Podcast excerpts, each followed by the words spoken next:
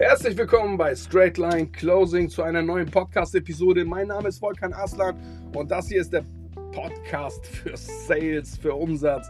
Egal, ob du als selbstständiger Closer unterwegs bist oder für deine eigene Dienstleistung, für deine eigene Agentur.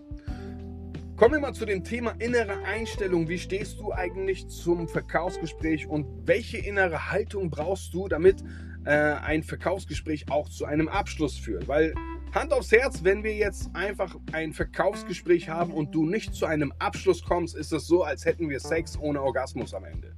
Und es ist niemals vorgesehen, Sex zu haben, ohne am Ende zum Abschluss zu kommen. Genauso wenig ist es vorgesehen, ein Verkaufsgespräch zu haben, ohne den Abschluss zu erzielen. So, und welche innere Haltung brauchst du aber, damit der Abschluss auch wirklich funktioniert und du äh, Geld verdienst? So, mir hat mal jemand gesagt, stell dir doch einfach mal vor, das Produkt, welches du verkaufst, ist die Heilung für Krebs. Und stell dir vor, dein Kunde hat Krebs.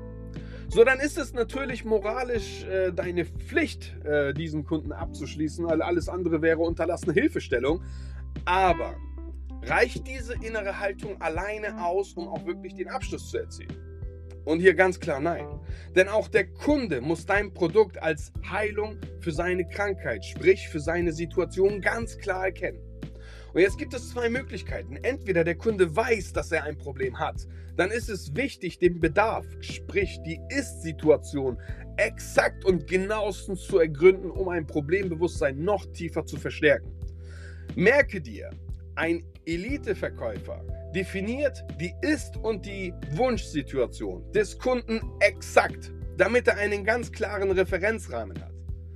So, und dann gibt es noch den anderen Kunden, der sich seiner Situation gar nicht bewusst ist.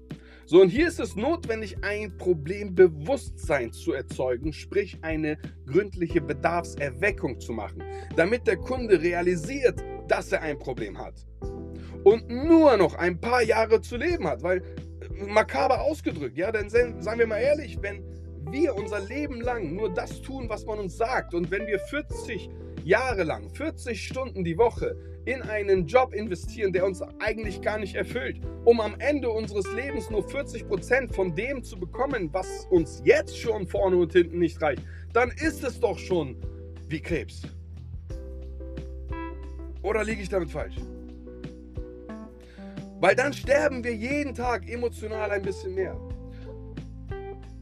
Wichtig, merkt euch einfach, worauf ich hinaus möchte. Es reicht nicht nur die innere Einstellung zu haben, dass du die, die Heilung für Krebs hast. Wichtiger ist, dass dein Kunde auch wirklich erkennt, dass er ein Problem hat und du die absolute Lösung für sein Problem hast, um von seiner Wunsch zu seiner Ist-Situation zu kommen.